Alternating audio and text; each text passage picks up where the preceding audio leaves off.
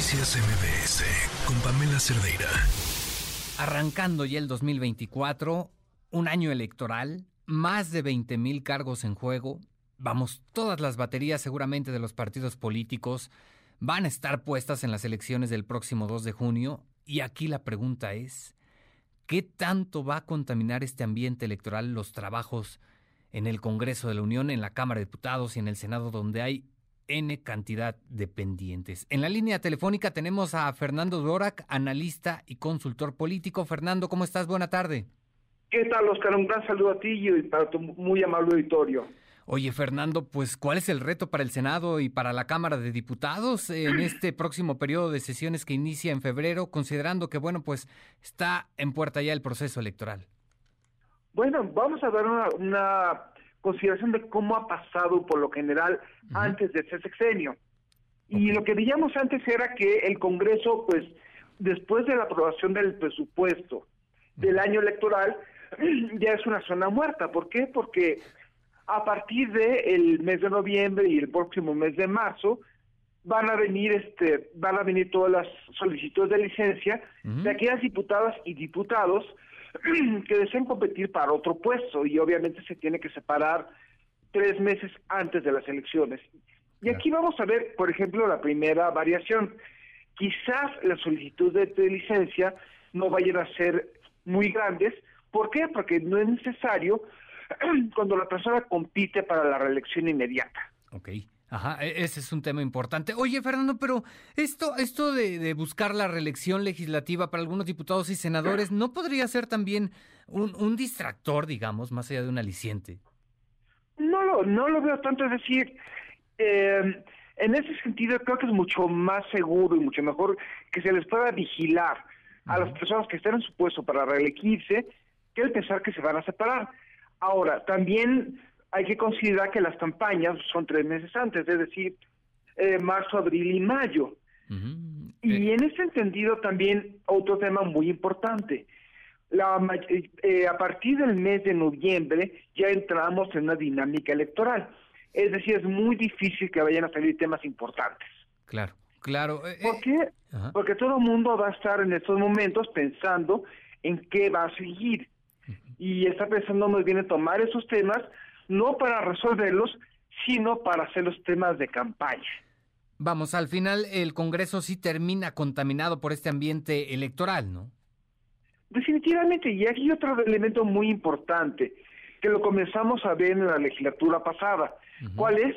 El presidente quizás no sepa de qué trata el Congreso, quizás no entienda del proceso legislativo, pero ciertamente sabe muy bien que el Congreso es muy útil como plataforma política. Es decir, el presidente ya, anunció que en febrero va a presentar su propuesta de reforma a la Suprema Corte de Justicia de la Nación. Sabemos muy bien que no tiene los números para aprobarla, pero aún así esa, esa derrota va a ser un tema de campaña. Claro, claro. Eh, y eso no lo hemos visto en, en secciones anteriores. Es un, un presidente que sabe muy bien para qué usar el Congreso en, términos de avanzar su agenda, en términos de movilizar a la opinión pública, en términos de mantener encendidas a las vísceras y seguramente lo va a seguir usando en este momento. Lo va a seguir usando como caja de resonancia. Oye, eh, y, bueno, por ejemplo, esta polarización propia del proceso electoral también dificulta la búsqueda de acuerdos, ¿no? En el Congreso. Sí, ciertamente va a dificultar la búsqueda de acuerdos y yo creo que lo que vaya a pasar o aprobarse en el Pleno en los próximos meses van a ser cosas que no tengan gran controversia política. Eh, Siempre se están aprobando muchos temas, por lo general no tienen tanta atención mediática como quizás serían los importantes, presupuesto, reformas estructurales, demás cosas, pero aún así va a haber cierta operación política. Vamos a ver nosotros, por lo tanto, que febrero quizás va a ser la última gran oportunidad para que se apruebe algo. Sí. Pero a partir de marzo, que ya comiencen las solicitudes de licencia, van a entrar los suplentes. Eh, eh, o sea que a partir de marzo nos podemos ir olvidando de que salga algún producto legislativo importante, ¿no? Exactamente. Tenemos, tenemos, hemos visto, ¿no? Temas importantes en el Congreso, polémicos algunos, que han quedado atorados, que ya llevan un largo rato en el tintero. Eh, pongo un ejemplo en esta legislatura, la regulación eh, para el uso lúdico de la marihuana es un tema que está ahí atorado. Este tema, por supuesto, va a quedar para una mejor ocasión, me imagino, ¿no? Difícilmente habrá un avance en esta materia y en un tema tan ríspido, ¿no? Pues, eh, sí, estamos hablando de ese tema, vamos a hablar también de las de la jornada laboral de 40 horas. Estamos hablando de una gran agenda que obviamente mi gran recomendación a quienes nos, quienes nos están escuchando es que comiencen a pensar cuáles son nuestros temas importantes para ellos, que comiencen a ver quiénes van a competir para la Cámara de Diputados y el Senado y comiencen a mover la opinión pública. Es decir, esto no funciona sin si en las campañas no hablan de esto y comienzan a generar costos. Desde este momento también es muy bueno para quienes vayan a competir para reelegirse, vean sus números, vean sus votaciones, vean qué han hecho.